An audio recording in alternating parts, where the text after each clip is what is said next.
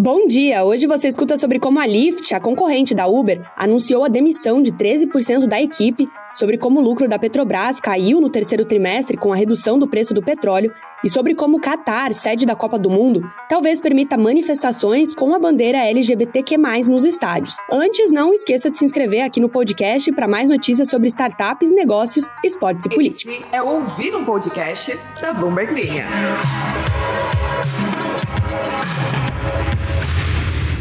A Lyft diz que cortará 13% do seu pessoal enquanto tenta lidar com um cenário econômico difícil. Essa informação veio de acordo com um memorando aos funcionários acessado pela Bloomberg News.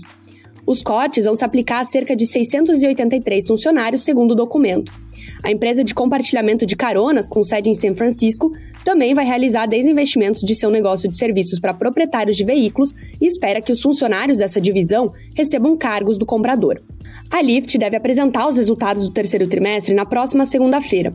A empresa já afirmou que vai suspender as contratações nos Estados Unidos no mínimo até o ano que vem para controlar os custos e manter o lucro durante um período de instabilidade econômica agora está enfrentando um aperto nos gastos dos consumidores devido à alta inflação e uma perspectiva global mais complicada que derrubou as ações de tecnologia.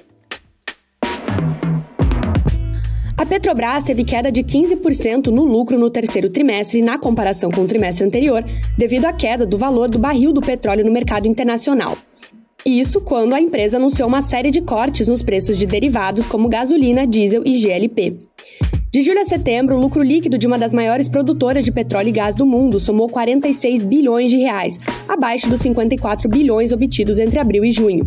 Na base anual, houve, no entanto, um aumento do lucro de 48% em relação ao terceiro trimestre do ano passado.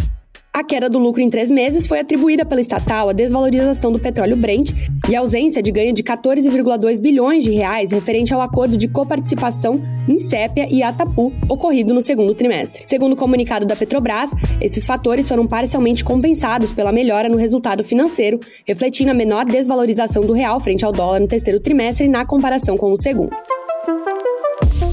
Os torcedores da Copa do Mundo do Catar podem ser autorizados a organizar protestos pacíficos, promover os direitos LGBTQ+, e até mesmo beijar-se em público. Uma apresentação criada pela Copa do Mundo FIFA de 2022 no Catar, uma organização por trás do torneio, detalhou procedimentos policiais que orientam os oficiais de segurança abre aspas, exercer menos intervenção, mais mediação, fecha aspas, e praticar, abre aspas de novo, leniência em relação a comportamentos que não ameacem a integridade física ou a propriedade, fecha aspas. Especificamente, os policiais não devem abordar, deter ou processar pessoas que ostentem bandeiras de arco-íris, símbolo mundialmente reconhecido do orgulho LGBTQ+, ou perturbar torcedores que andem e cantem pelas ruas. A apresentação, vista pela Bloomberg News, também orienta as forças de segurança a deixarem os manifestantes em paz, a menos que eles criem um problema de segurança. As diretrizes ainda podem mudar antes do início da Copa do Mundo em 20 de novembro, mas se implementadas, elas marcariam uma mudança na política do Catar que vem recebendo críticas de ativistas, jogadores e representantes de governos estrangeiros sobre seu histórico de políticas que limitam os direitos das mulheres e das pessoas LGBTQ+. O governo já se comprometeu anteriormente a acolher os turistas de todas as orientações sexuais, desde que obedeçam a uma regra geral contra demonstrações de afeto público que também se aplicam a casais heterossexuais.